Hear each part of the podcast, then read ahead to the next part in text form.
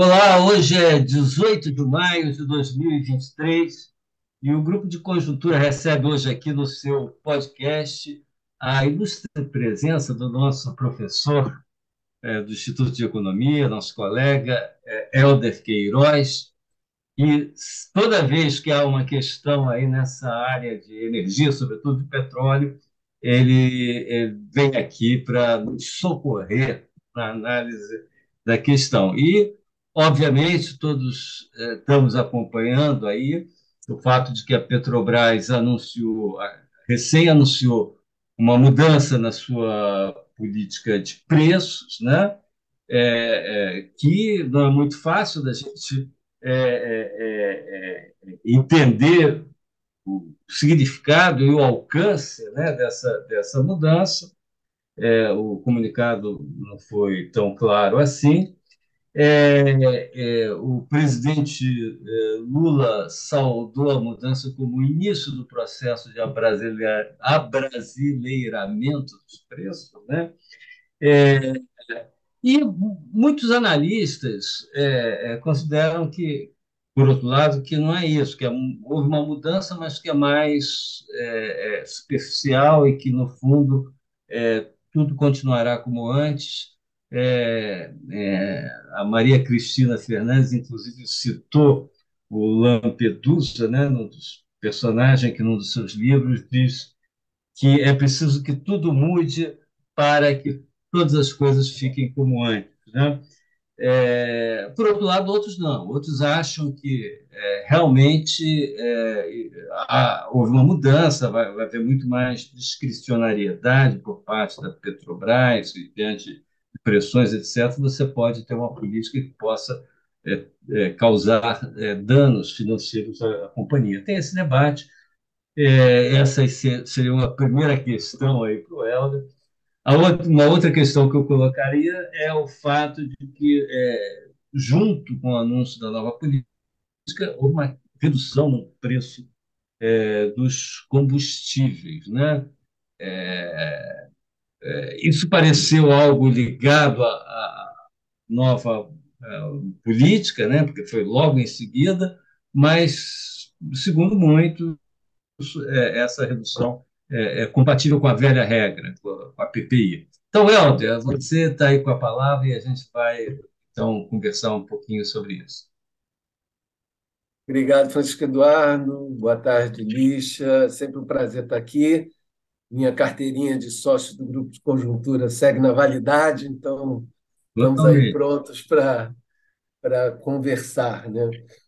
Então essa é uma semana importante, né, do ponto de vista de uma questão que passa tempo, passa tempo, passa tempo, sempre permanece na, na nas pautas, né, por conta da, do aspecto crítico, né, que se tem com relação aos reajustes dos combustíveis, sobretudo também seus impactos macroeconômicos, na né? inflação, na arrecadação, etc. Né? Então, é, em primeiro lugar, assim, vamos pelo, pelos aspectos que eu considero positivos. Tem dois, duas, dois compromissos que foram fixados e que me parecem importantes a gente sublinhar aqui. Primeiro, é que não vai se abandonar um certo alinhamento né, com relação às flutuações do preço do petróleo e dos demais combustíveis no mercado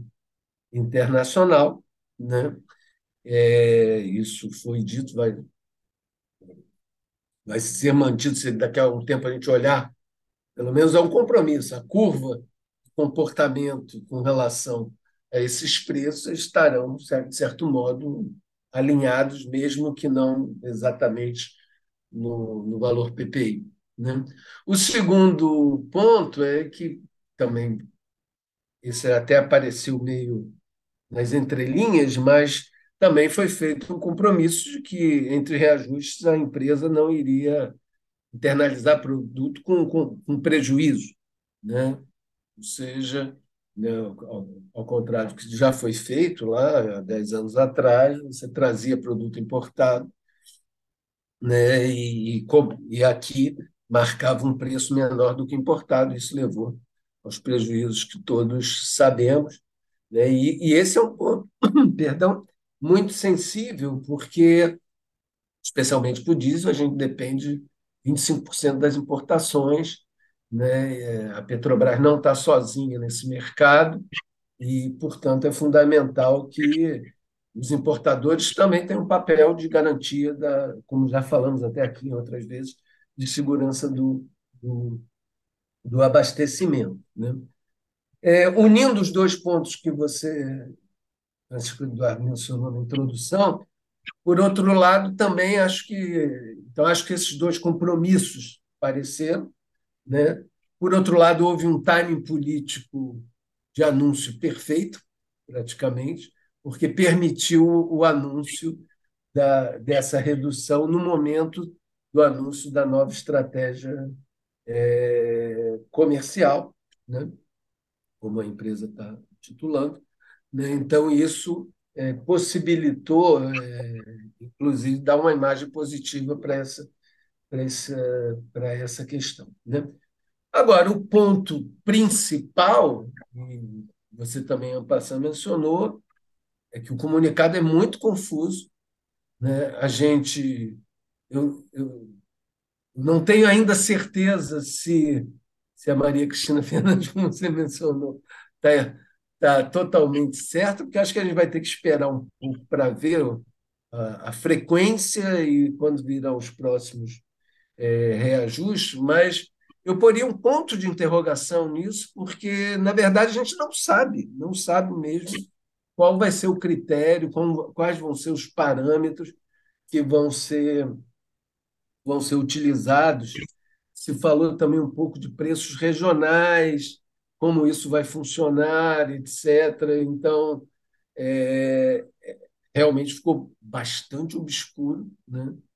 No início eu achei que não estava entendendo nada, mas depois era isso mesmo. um pouco mais confortável que eu não estava sozinho, né? Mas, mas realmente o, o comunicado é, é, muito muito confuso, né? Acho que nesses últimos tempos houve é, essa espécie de demonização do PPI. O PPI é uma referência internacional, né? De, de preço, né? E a acho que a, a gente pode dividir a aplicação do PPI em, quase que em três períodos diferentes. Né? O primeiro, lá, que veio quando assume Pedro Parente, já em 2016, e que você teve uma frequência, às vezes tinha dois, três reajustes numa semana, né? para adequar o, o preço. Né? É, é, esse mecanismo nunca me pareceu adequado, nem necessário, né? e ele se, se mostra sempre é, frágil, especialmente do ponto de vista político, e ele não passa nunca no teste, que é o seguinte: quando, em determinado período de tempo, há uma subida expressiva é, do preço do petróleo e uma desvalorização cambial, ou seja, quando as duas variáveis vão juntas, né, é um problema enorme, porque tem um impacto de, expectativa de ampliação de inflação e insatisfação tremenda dos consumidores. A crise que veio em 2018 dos caminhoneiros nada mais foi do que isso. Né? Depois tentou se remendar isso com com a participação do Tesouro, vocês devem recordar bem, etc. A partir daí, o ritmo de reajustes é, até diminuiu. E depois, agora, no 2000, metade de 2021 e 2022 praticamente inteiro, com o período eleitoral, os reajustes aí tinham nada a ver com o PPI. Assim, poderia usar o PPI, mas é, para vocês terem uma ideia, eu fiz a contabilidade aqui. Em 2020, você já teve um número menor de reajustes, mas eles foram 36, para cima e para baixo. Uns para cima, alguns para baixo. Em 2022, só oito. Então, a frequência dos reajustes foi menor, mas, mas a gente teve impacto de aumento do preço do petróleo. De novo, né, você tem problemas com relação ao teste. Uma coisa que as pessoas esquecem é que quando o, o preço cai, significativamente, e como é uma commodity, ele está sempre flutuando, o PPI é uma boa referência, né? uma referência adequada né? para baixo, né? que é relativamente simples de, de, de comparar. É claro que, como eu falei, como são preços sensíveis na economia, né? ele não resiste ao teste né? de, da, de desvalorizações rápidas e, e de magnitude elevada quando é, vão, vão aumentando o preço do petróleo, o câmbio vai, vai se desvalorizando. Né? Então, é, o que eu, eu acho que a gente vai ter que aguardar é, primeiro, né? quando vai ser o próximo reajuste? Uma coisa que vocês sabem que eu sempre critiquei era a falta de transparência é, com relação a esse aspecto em particular. Né? Eu não vejo nenhum problema do, empresa do porto da Petrobras ou, ou haver uma solicitação de que haja uma fixação de, de uma data para isso, até para não ter reajuste, se for o caso. Né? A gente sabe que 45 em 45 dias o Copom se reúne e, e marca Selic. Né? Às vezes sem uma variação, às vezes zero, às vezes aumenta aqui, ali e tal. E, obviamente, vão ter os critérios técnicos, mas a gente não tem periodicidade é né, fixada. Aliás, isso foi dito explicitamente, que não haverá periodicidade, eu acho ruim, do ponto de vista da, da transparência até porque pode desorganizar um pouco a cadeia da, do suprimento via importação. Né?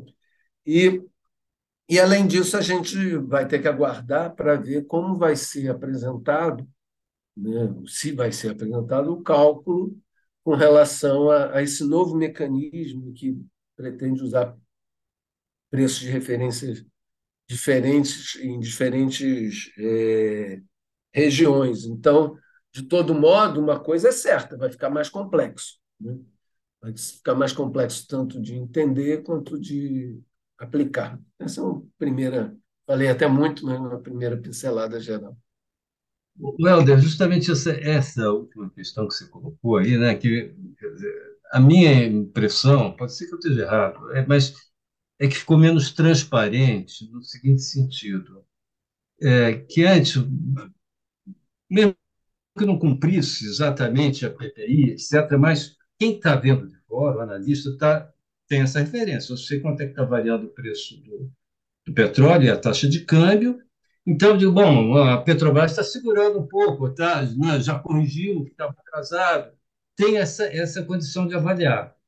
Quando você aumenta muito o número de variáveis, e se você não sabe a ponderação exata de cada. Eu não sei se isso ainda vai ser anunciado, se não sabe a ponderação de cada uma, você não você perde um pouco essa essa essa capacidade.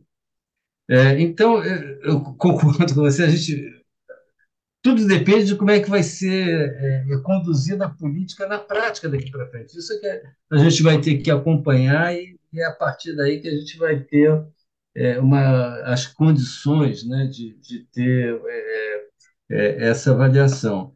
E, e, no meu entender, o, quer dizer, a, o momento crítico é o. Porque hoje está muito favorável. Acho que foi muito favorável o momento para.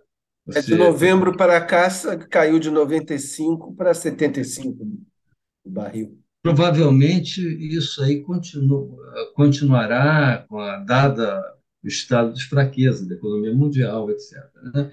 É, mas, num, em algum momento no futuro, quando houver uma pressão sobre o preço da taxa de câmbio, etc., e, e, o petróleo começar a subir no mercado internacional, aí acho que vai ser a prova de, de fogo. Né? Aí é que a gente vai ver, de fato, é, é, como é. E vai, aí vai haver uma pressão muito grande, pra, como sempre aconteceu, como aconteceu no uhum. governo passado e no retrasado, etc., uma grande pressão para que a Petrobras é, é, não reajuste. Né? Então, aí vai ser, acho que, a prova de fogo. Né?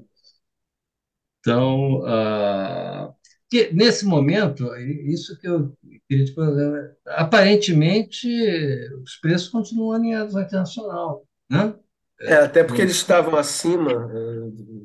Estavam acima. Os domésticos estavam acima do preço internacional Então, esse reajuste você trouxe para uma, uma referência que está mais ou menos ali.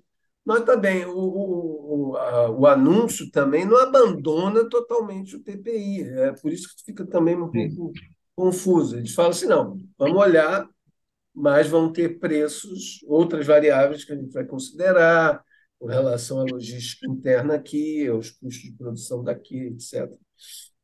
Então, a gente vai ter que esperar. Um outro momento crítico vai ser julho, né, quando provavelmente vocês vão me chamar de novo aqui, porque julho, julho a gente vai ter, a princípio, né, o retorno da tributação, né, Isso. de MS, etc. Então, vai ser um outro momento aí de, de teste né, dessa nova Uhum. uh, estratégia comercial da Petrobras. E, sobretudo, até lá a gente vai ter também uma ideia de como vão estar se comportando os, os importadores. Notem bem que, que esses importadores, como eu já falei, cumprem um papel importante, isso é que me preocupa, na segurança do abastecimento. Não pode esquecer disso. Né? E só que a logística disso tudo também demanda um certo nível de investimento. Alguns já estavam pensando em expandir terminais e o resto da logística de dutos para movimentação, etc. É, imagino que haja agora um, um certo ponto de interrogação para, pelo menos, saber como vai ser na prática né, o processo de reajuste nos próximos meses. Você acha que essa reoneração do, dos tributos vai compensar mais ou menos uma redução que estaria com a nova política? Como que você tem como avaliar esse, esses dois efeitos que são contrapostos? É, o, o, o, ministro da Fazenda se mostrou bem otimista com relação a, a esses efeitos, mas eu lembro o seguinte: eu acho que devo ter até feito alguma careta aqui quando Francisco Eduardo falou: não, mas o preço vai cair. Eu sempre sou muito cauteloso com relação ao preço do petróleo. Né? É, contexto geopolítico também sempre cumpre um papel, joga um papel decisivo. Então, é claro que eu concordo com vocês que a economia mundial está num ritmo que tem sinalizado essa e, explica, inclusive, essa redução que a gente mencionou nos últimos meses do preço, né? a se comportar assim, acho que isso vai dar, digamos assim, uma, um certo conforto né, para o governo com relação à aplicação da estratégia comercial nova da, da, da Petrobras. Né? Agora, e depois vamos ver, assim como as outras regras, se o teste de. que o grande teste é quando o preço aumenta. Né? Quando o preço está baixo, né, aí até é, eventuais problemas, distorções ou efeitos negativos aqui e ali que poderiam ser identificados nessa regra, tendem a ser atenuados se o preço do petróleo continuar nesse patamar ou passar a flutuar menos e ficar aí nesse patamar em torno de 75, que está por agora. É, o, Helder, eu, eu, eu, vamos correr aqui que eu fui um pouco economicista, né? Eu sempre estou mais oferta e demanda, sem, e você levantou a questão, claro que no caso do petróleo, a questão geopolítica é fundamental, isso aí pode trazer uma surpresa, é, enfim, a qualquer momento. Mas. É, é até porque maneira... a OPEP não está gostando muito dessa queda, né? Então, é verdade.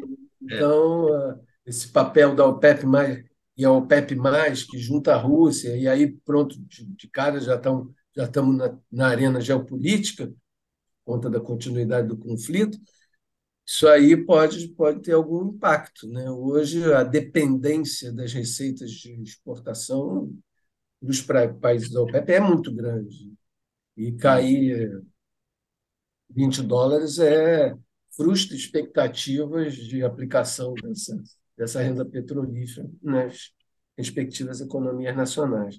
Eles já tentaram duas ou três semanas atrás, não reagir, mas depois não tiveram tanto, o efeito foi se diluindo, não, da OPEP. Sim, sim. Mas não quer dizer que vai parar aí, né? Vai parar.